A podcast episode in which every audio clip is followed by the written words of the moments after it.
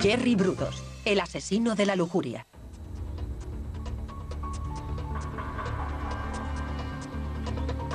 El 10 de mayo de 1969, dos hombres hacen un escalofriante descubrimiento en el río Long Tom de Oregón.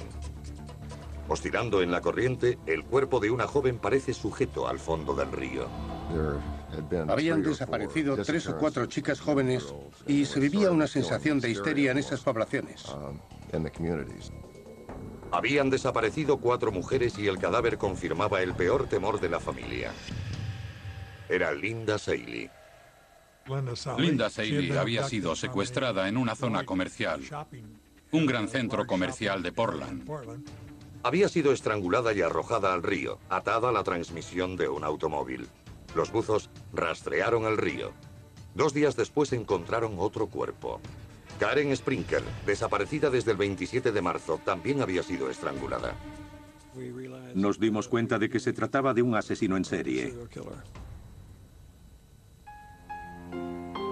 Jerome Henry Prudos, futuro electricista, futuro asesino en serie, había nacido en Webster, Dakota del Sur, el 31 de enero de 1939. A dos años aún del final de la Gran Depresión, las familias campesinas de las Dakotas luchaban para salir adelante.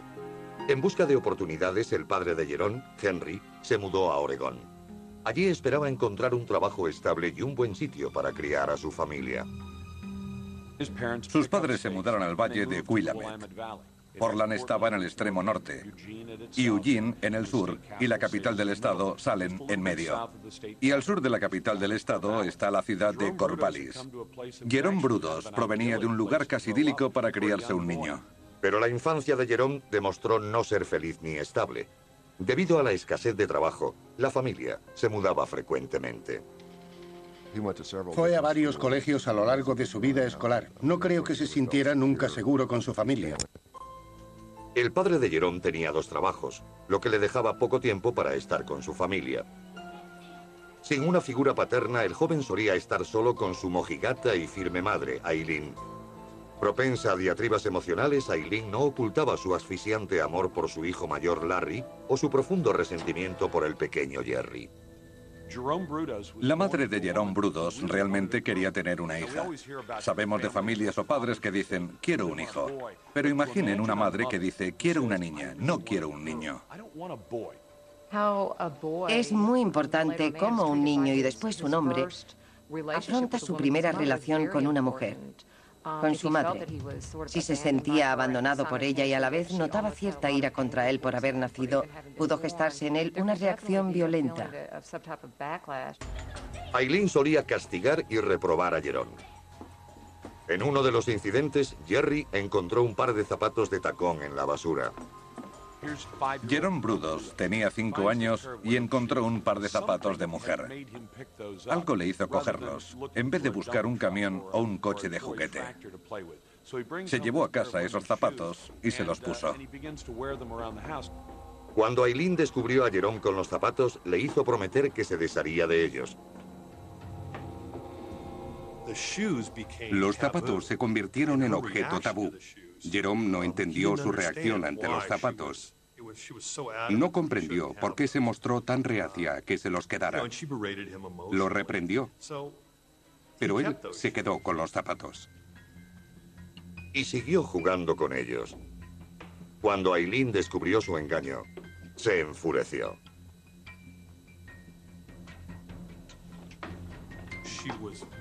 Perdió el control y quemó los zapatos delante de él. Recibió ese mensaje de su madre, un mensaje de profunda desaprobación. Estaba mal hecho, era algo desagradable, sucio y no debía volver a hacerlo. Eso alimentó su furia y probablemente hizo que empezara a sentirse indefenso y vulnerable.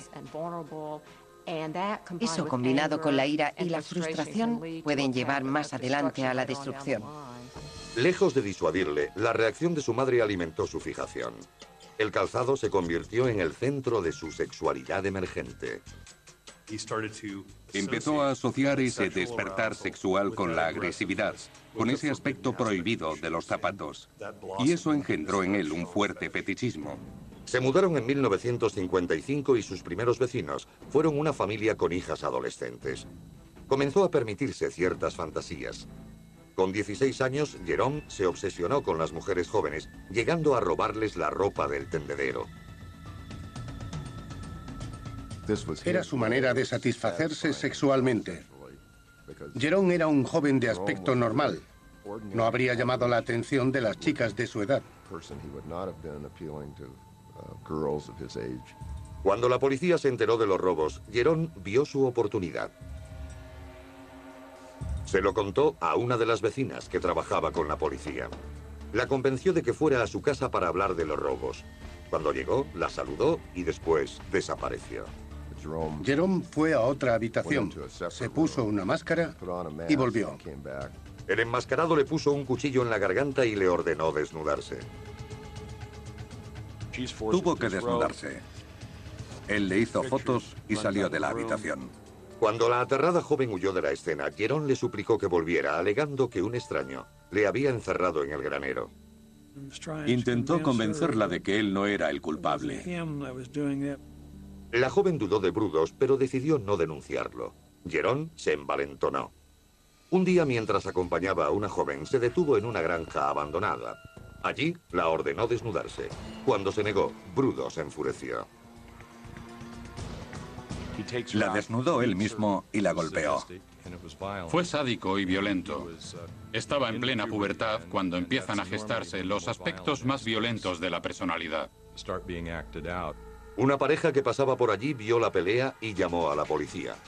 Le arrestaron. Confesó y entonces encontraron sus cosas. Los zapatos, la ropa interior y la cámara. Los investigadores descubrieron fotos de la vecina de Jerome desnuda. La interrogaron y ella describió el ataque. La policía supo que había arrestado a un adolescente perturbado. Pero nadie sospechaba los horribles crímenes que podía perpetrar este pecoso. Y cuando lo liberaran, Jerome Brudos y sus inquietantes fantasías sexuales entrarían en una espiral sin control.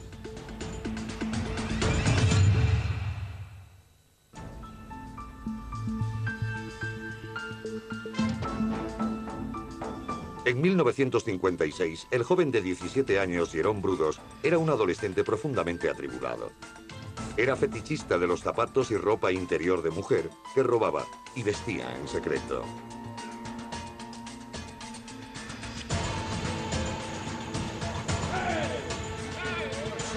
Había sido detenido tras golpear a una joven obligándola a desnudarse a punta de navaja.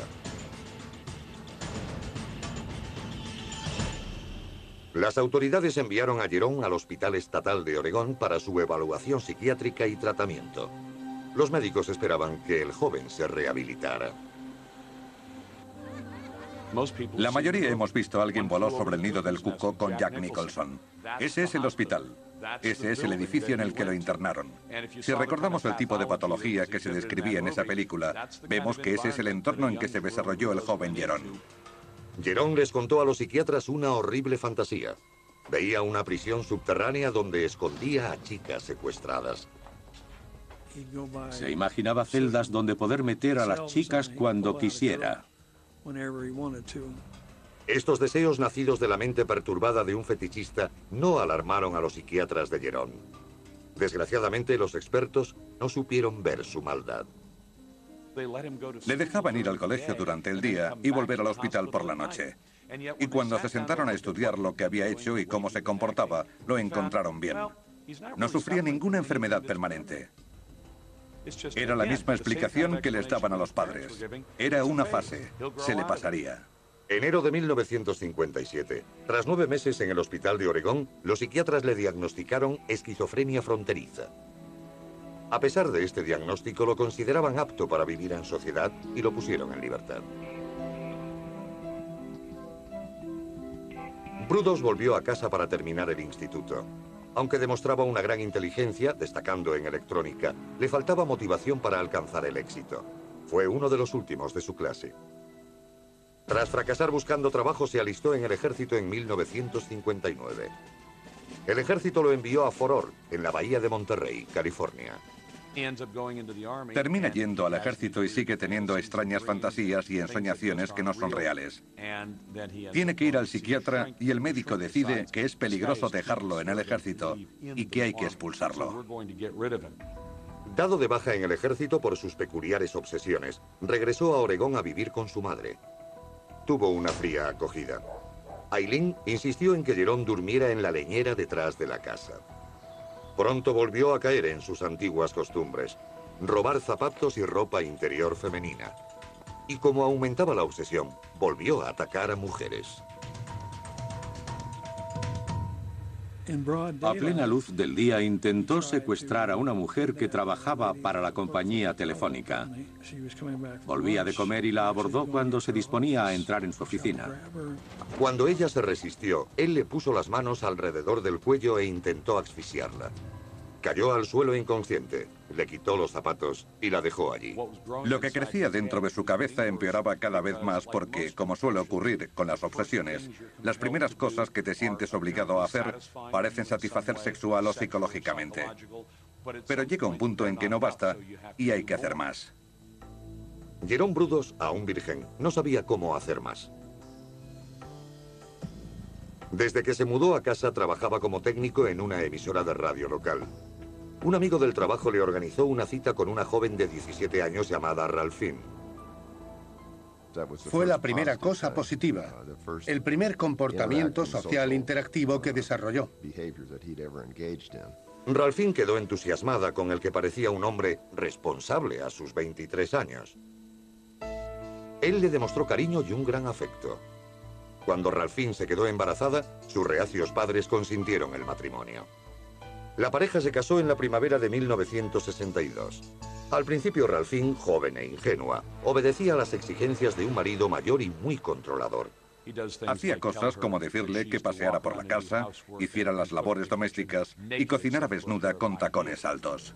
Jerome también prohibió a Ralphine entrar en su taller del sótano. Allí construyó una habitación oscura para revelar fotos impúdicas. Había fotos de Ralphine a medio vestir y desnuda, o vestida con ropa robada. En Ralphine, Jerry había encontrado a una muñeca cautiva con la que siempre había soñado. Al principio, la dócil e inexperta joven no pensaba demasiado en sus extrañas exigencias. La gente busca siempre lo mejor en otra gente. Tendemos a pasar por alto los malos modos o comportamientos extraños de los nuestros. Cuando te casas con alguien así, intentas protegerte. Jerome no lograba conservar su trabajo y la familia se mudaba constantemente. Poco a poco, Ralphine se fue volviendo más autoritaria. Se negaba a ser fotografiada o a participar en los juegos de Jerome. Como Ralphine se le escapaba, Jerome buscó otros modos de satisfacer sus fantasías sexuales. Se vestía en secreto con ropa de mujer y a menudo llevaba ropa interior femenina bajo su atuendo de trabajo. Para alimentar su fetichismo, Brudos robaba ropa a las mujeres que le gustaban. Psicológicamente, robar ropa de mujer le da la sensación de controlar a esas mujeres, te gusten o no y un encuentro fortuito en las calles del centro de Portland le proporcionó un objetivo. Vio a una joven muy atractiva en el centro de Portland y la siguió un par de manzanas hasta que tomó un autobús. Él subió con ella y la siguió hasta su casa. Brudos observó cómo la mujer entraba en su apartamento y esperó hasta que se fue a la cama. Entró en el apartamento y le robó ropa. Ella se despertó. Él saltó a la cama, la estranguló y la violó. Con la violación, Jerry daba un paso más en su mundo de fantasías sádicas. El siguiente paso sería demasiado fácil.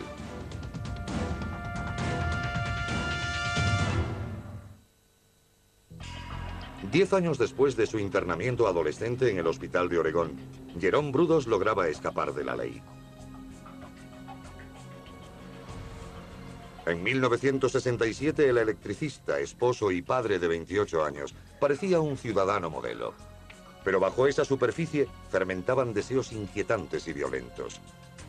Poco después del nacimiento de su segundo hijo, Brudos, atacó y violó a una mujer.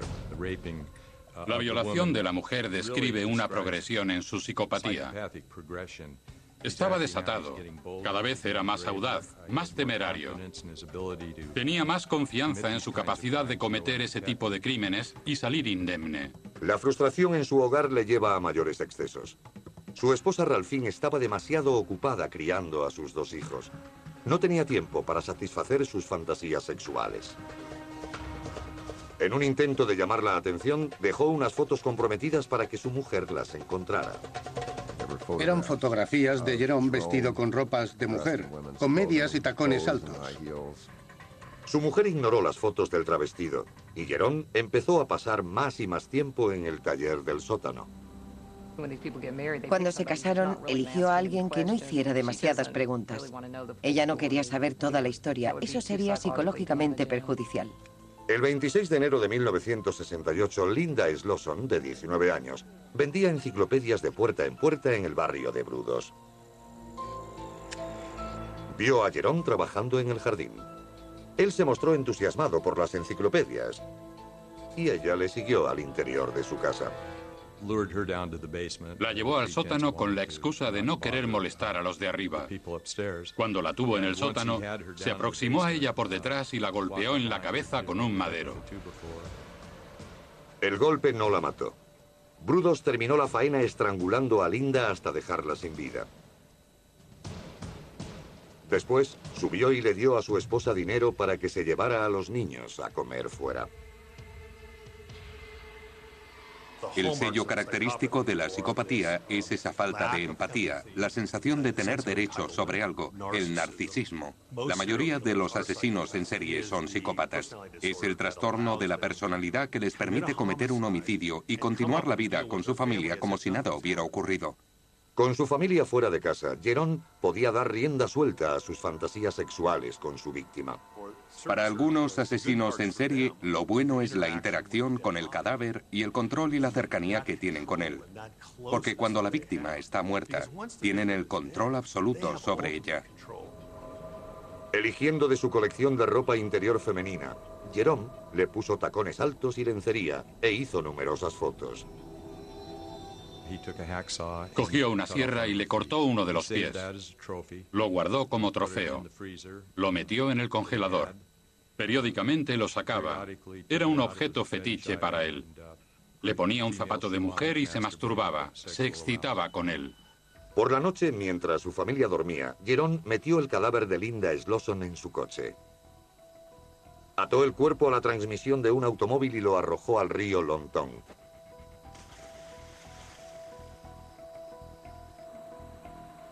Al día siguiente, la familia de Linda Slosson inició una frenética búsqueda de la desaparecida. La policía de Oregón estaba frustrada. En privado, Jerón Henry Brudos disfrutaba de su primer asesinato. Pasarían diez meses antes de que volviera a matar. En los asesinos en serie siempre hay un periodo de enfriamiento que a medida que pasa el tiempo se hace cada vez más y más corto. En los meses intermedios, Jerome mudó a su familia a Salem. Su nuevo hogar tenía un garaje independiente perfecto para un taller privado. La noche del 26 de noviembre de 1968, mientras llegaba a casa del trabajo, Jerome se encontró con Jan Whitney. El coche de Whitney se había averiado en la autopista. Paró. Le pareció una mujer atractiva. Era otra víctima potencial. Le dijo que podía arreglarle el coche, pero que tenía que ir a Salem a por unas herramientas. Jerry llevó a Jan a Salem y la dejó en el coche mientras entraba en su casa. Cuando regresó al coche se metió en el asiento delantero, detrás de ella.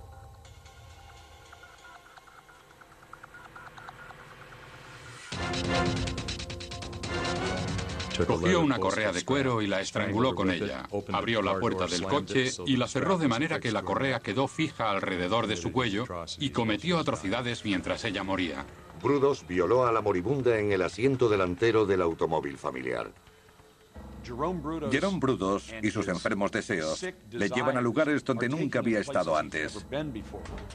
Estaba violando a una mujer muerta. Al final, la dejó colgando de un gancho como un trozo de carne en su garaje. También hay una subyacente corriente de violencia y furia en él. La mala relación con su madre le hace sentir ira. No es lo que ella quiere y eso le da vergüenza. Esa vergüenza va unida a su sexualidad porque su madre no quería que llevara zapatos de mujer y transfería esa representación de la sexualidad al resto de las mujeres de la sociedad.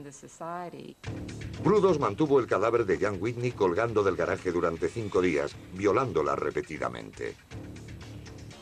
Jerry Brudos era un asesino lujurioso. Ese tipo de asesinos mata y mantiene relaciones sexuales con los muertos. La necrofilia es otra de sus motivaciones. Con el cadáver de Jan Whitney colgando, Jerome llevó a su familia a pasar un largo fin de semana fuera. Mientras estaban de vacaciones, ocurrió un accidente que estuvo a punto de exponer el más oscuro secreto de Jerome. Un coche se empotró contra su garaje y parte de su taller y alguien llamó a la policía. La policía llegó a investigar el accidente. La policía no vio el cuerpo de Whitney. Uno de los agentes llegó a ver incluso el garaje a través de una de las grietas. Si hubiera entrado, hubiera visto a Jan Susan Whitney colgada en el taller. A Brudos le estimuló la proximidad de la policía. Se creyó muy inteligente. La policía estaba a un nivel mucho menor que el suyo. Con su deseo cumplido, Jerome se cansó de su último trofeo. Tiró el cuerpo de Jan Whitney por el puente al río Willamette. Ya habían desaparecido dos mujeres en Oregón, pero nadie sospechaba que había un atroz asesino en serie suelto en el noroeste.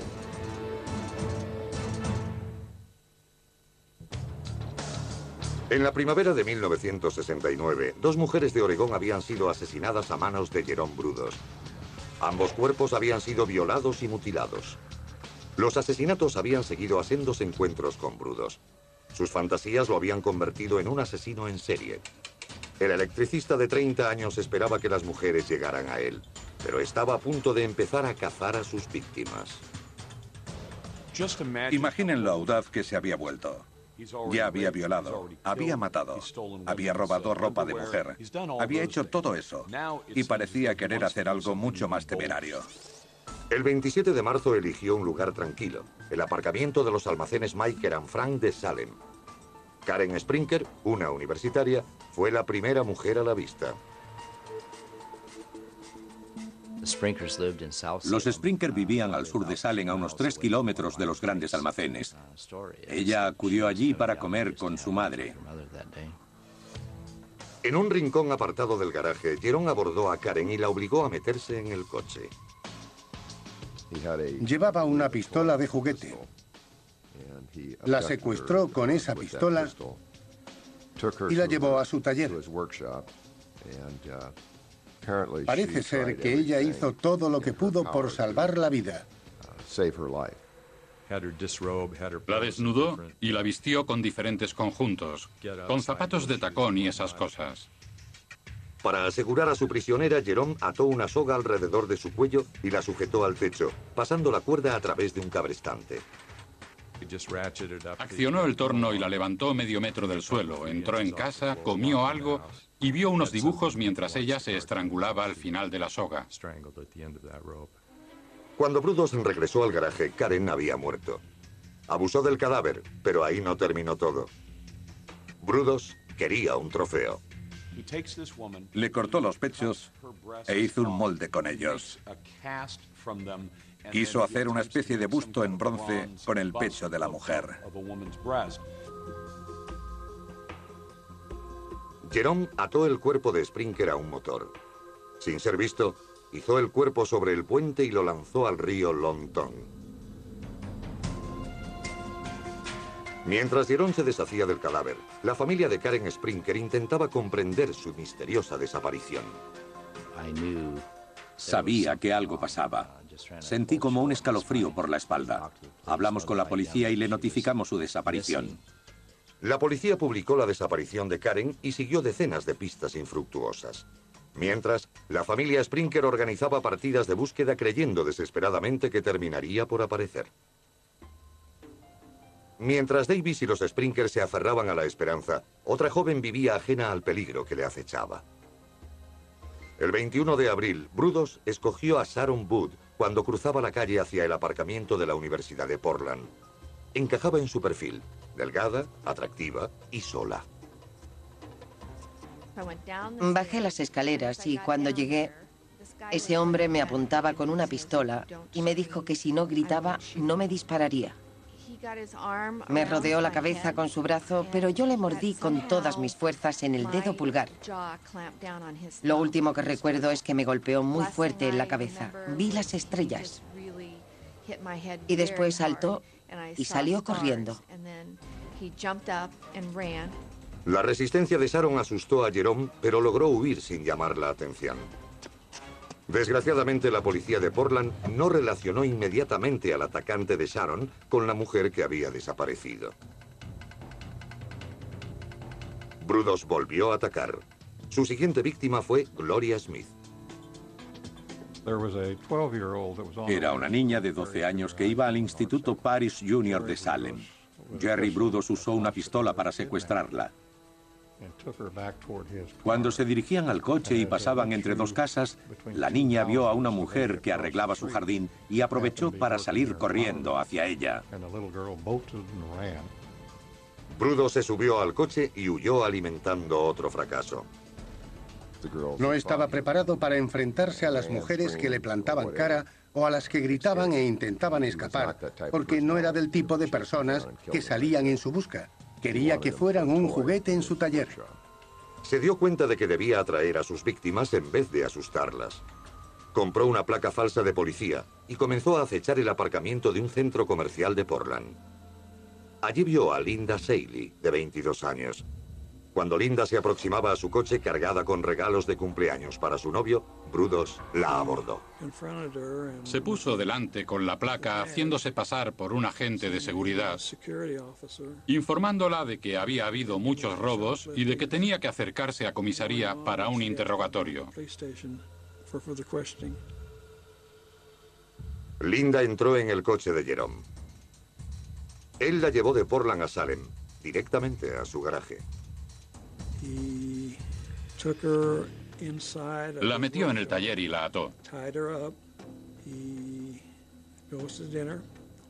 Se fue a cenar y cuando volvió la chica estaba allí, sin atar y no se movía.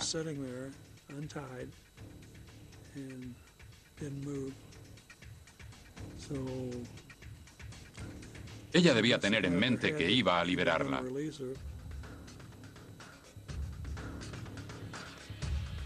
Jerón volvió a atarla y la colgó del techo para desnudarla y fotografiarla.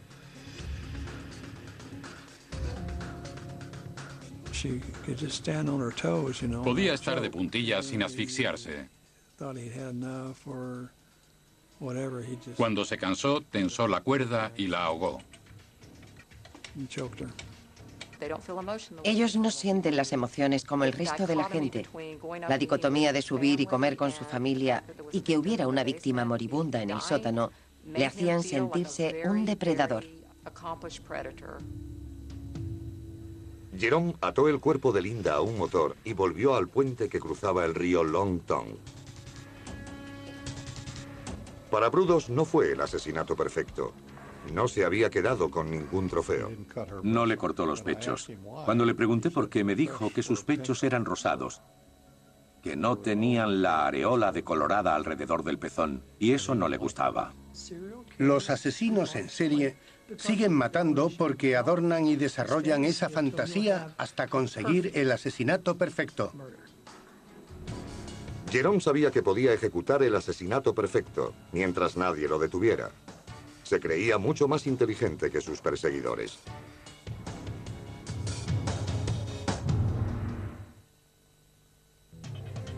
Entre enero de 1968 y abril de 1969, desaparecieron al menos cuatro mujeres de Willamette Valley, en Oregón. La policía estaba cada vez más preocupada y frustrada.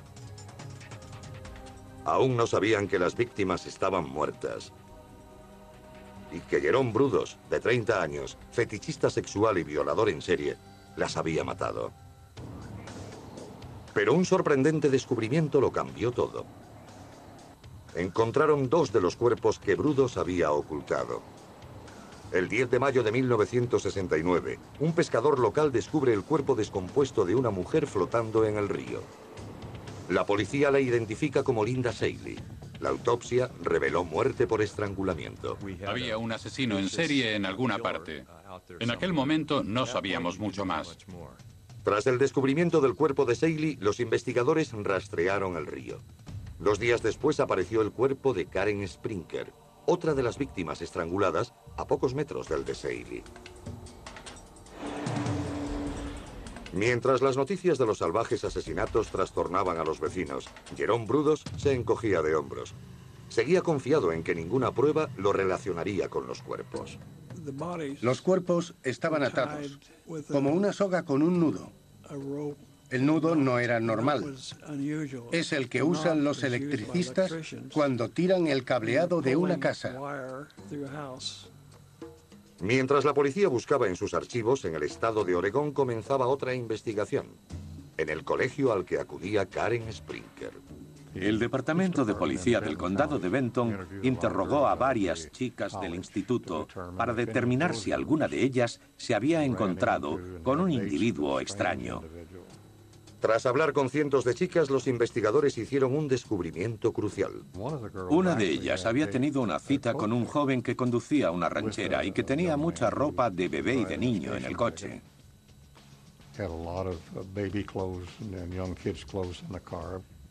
Otra estudiante dijo haber visto a un hombre rondando por la residencia de estudiantes.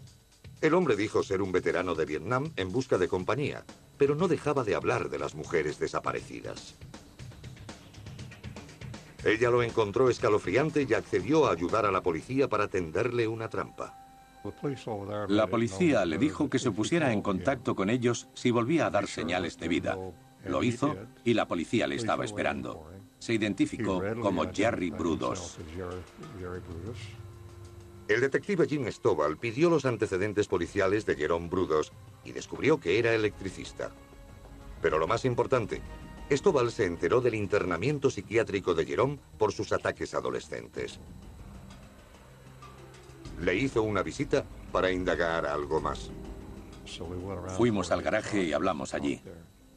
Los agentes encontraron la soga con la que habían sido atados los cuerpos de Karen Sprinker y Saley. Había claros indicios de que podía ser el responsable. Los agentes no tenían una orden de registro. Sin la soga, carecían de pruebas cruciales. Inexplicablemente, Brudos solucionó el problema. Dijo, parecen interesados en la soga. ¿Quieren un trozo? Yo le dije que sí, y me cortó un trozo. Los asesinos en serie están convencidos de que son más inteligentes que los agentes. Cometen errores porque creen que no pueden cogerlos. Con la ayuda del asesino, los científicos forenses relacionaron rápidamente a Brudos con la soga que usó para atar a sus víctimas. A pesar de sus bravatas, Brudos se alarmó por el interrogatorio de la policía. Hizo una discreta visita al abogado Daily Trey. Mantuvo su inocencia en todo momento. Yo le dije que si era inocente, no habría ningún problema, pero que si era culpable, no debía dejar que la policía investigara su casa o sus coches. Brudos tomó el consejo al pie de la letra. Cuando la policía obtuvo una orden de registro para su coche, él se adelantó a los acontecimientos. El interior del coche estaba mojado. Cuando le pregunté qué había pasado, me dijo que había ido a un lavacoches. Se había dejado la ventanilla izquierda bajada y se había empapado.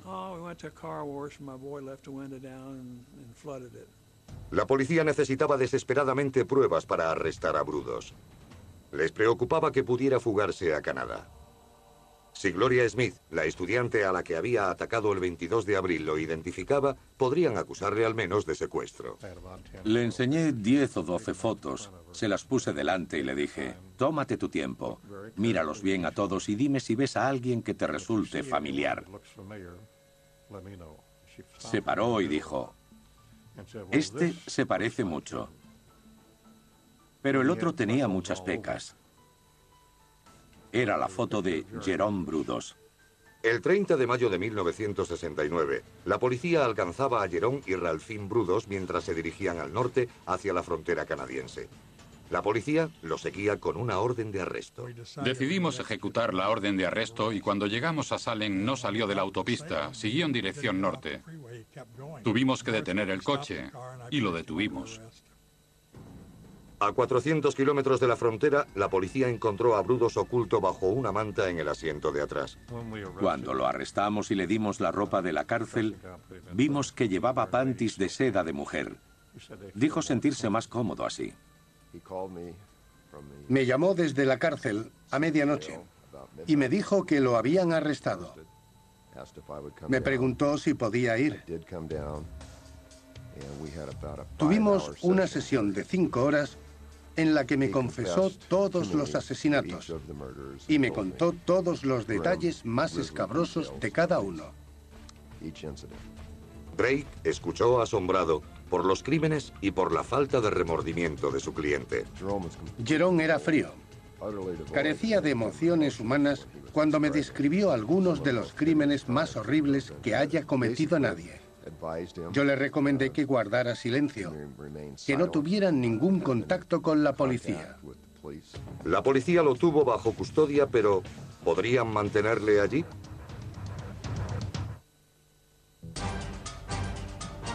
30 de mayo de 1969. Las autoridades de Oregón arrestaban a Jerón Brudos por secuestro. Cuatro cuerpos ahogados, un arma homicida y la identificación positiva de una víctima señalaban a Brudos como asesino. Pero la policía aún necesitaba más pruebas o una confesión. Brudos permanecía en silencio, pero el detective Jim Stovall sabía cómo hacerle hablar. Dijo tener un coeficiente intelectual de 165, así que había que jugar con eso. Dejarle que él fuera el intelectual. Dejar que fuera él el que llevara el interrogatorio, pero manteniéndolo centrado. Stovall hizo preguntas hipotéticas que Brudos no pudo resistirse a contestar. Se acercó a Brudos como un amigo, como una figura paternal, muy compasivo, con cierto cariño. Pero Jim Stovall sabía exactamente lo que hacía, sabía cómo tratarlo. Brudos fanfarroneaba con Stovall, quería impresionarlo y quería su amistad y aceptación. Finalmente desaparecieron todas sus pretensiones y el asesino terminó confesando. Empezó con la primera chica, la joven vendedora de enciclopedias de Portland. Me contó cómo la mató. Luego la chica Larson, Whitney y Saley. Lo que hizo con los cuerpos, todo fue saliendo a la luz. Brudos incluso explicó cosas que la policía no había sido capaz de imaginar. Por ejemplo, las misteriosas quemaduras en el tórax de Saley. Había sido un experimento. Cogió dos clavos y los clavó uno a cada lado del tórax. Después aplicó corriente eléctrica para ver lo que pasaba. Quiso comprobar si el cuerpo saltaba como una rana en una sartén. Los asesinos en serie necesitan estimulación. Una persona normal se excita con cosas diferentes, pero ellos tienen un nivel más bajo de cortisol y necesitan elevar ese nivel. La manera que tienen de hacerlo es intensificando su comportamiento. Y Brudos no mostraba remordimiento. Disfrutaba matando a esas jóvenes, mutilando los cuerpos. Disfrutaba violando los cadáveres. Le excitaba, le encantaba.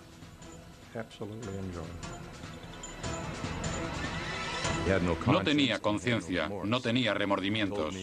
Me dijo que las mujeres a las que había asesinado no eran más que objetos para él. Y metafóricamente, Brudos la describía como papel de regalo. Una vez que lo has usado, te deshaces de él. ¿Por qué no hacerlo cuando ya no se va a usar? Con la confesión de Brudos, la policía pidió una orden de registro de su taller. El 3 de junio empezaron a recoger pruebas. Recuerdo que las fotografías estaban pegadas con cinta al cajón de un armario. Había fotos de todas las mujeres, vestidas y desnudas, algunas vivas y otras ya muertas.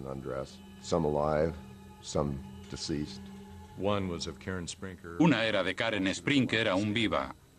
La recuerdo sin ropa, solo con tacones altos. Nunca podré olvidar su mirada. Tenía las manos agarrotadas, describiendo el grado de miedo y terror que le estaba infundiendo. En una de las fotografías, el asesino estaba tan absorto en su fantasía que no se dio cuenta de su propia presencia en la instantánea. Había puesto un espejo bajo el cuerpo y estaba haciendo una fotografía que reflejaría su zona íntima. Mientras se inclinó para hacer la foto, se retrató a sí mismo en el espejo. En la casa, los investigadores encontraron pruebas aún más horribles. A Karen Sprinker le mutiló los pechos e hizo pisapapeles con ellos. Los encontramos en su casa.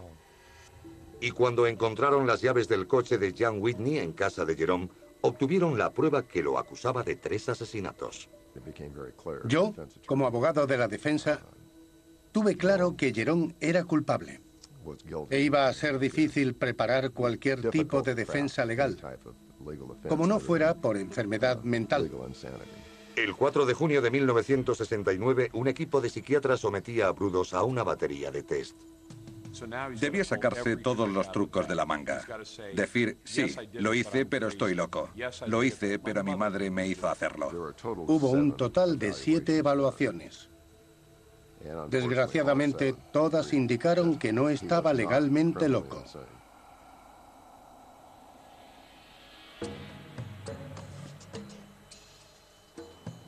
El 27 de junio de 1969, Jerome Henry Brudos aparecía tranquilo ante el juez Val Sloper en el juzgado del condado de Marion. Acusado de tres asesinatos, se declaró culpable de todo. El juez lo interrogó cuidadosamente y lo envió a la prisión. Todo había terminado. El mundo podía respirar aliviado. Brudos fue condenado a tres cadenas perpetuas, al menos 36 años de cárcel. El asesino de la lujuria tendría 66 años antes de poder acogerse a la condicional. Pero, ¿y Ralphine? A los investigadores les costaba creer que no hubiera participado en los crímenes de su marido. Fue acusada de cómplice, pero fue hallada inocente. Solicitó la patria potestad de los dos hijos y supongo que dejó la zona. Abandonado por Ralphine y condenado al ostracismo por los otros reclusos, Gerón pasó sus solitarias horas en la penitenciaría de Oregón presentando recursos. Se presentó en numerosas ocasiones ante el tribunal encargado de la condicional, pero era obvio que no iba a salir nunca de la cárcel.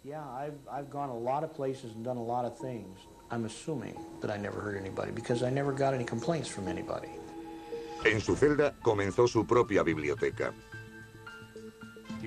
Pidió catálogos de ropa y calzado femenino mientras estuvo en prisión, porque su obsesión no finalizó con la condena. Siguió siendo un enfermo entre rejas. Finalmente, Brudos se convirtió en el preso más antiguo de la cárcel de Oregón. Murió de cáncer de hígado a los 67 años, el 29 de marzo de 2006. Jerome Brudos es la encarnación del mal deliberado. Me alegro de que ya no esté aquí. Cuando murió, la vida de Jerome Brudos fue tan insignificante para el mundo como la vida de sus víctimas lo había sido para él. Jerome Henry era como una serpiente con dos cabezas. Pero nadie sabe por qué Dios creó a una criatura semejante.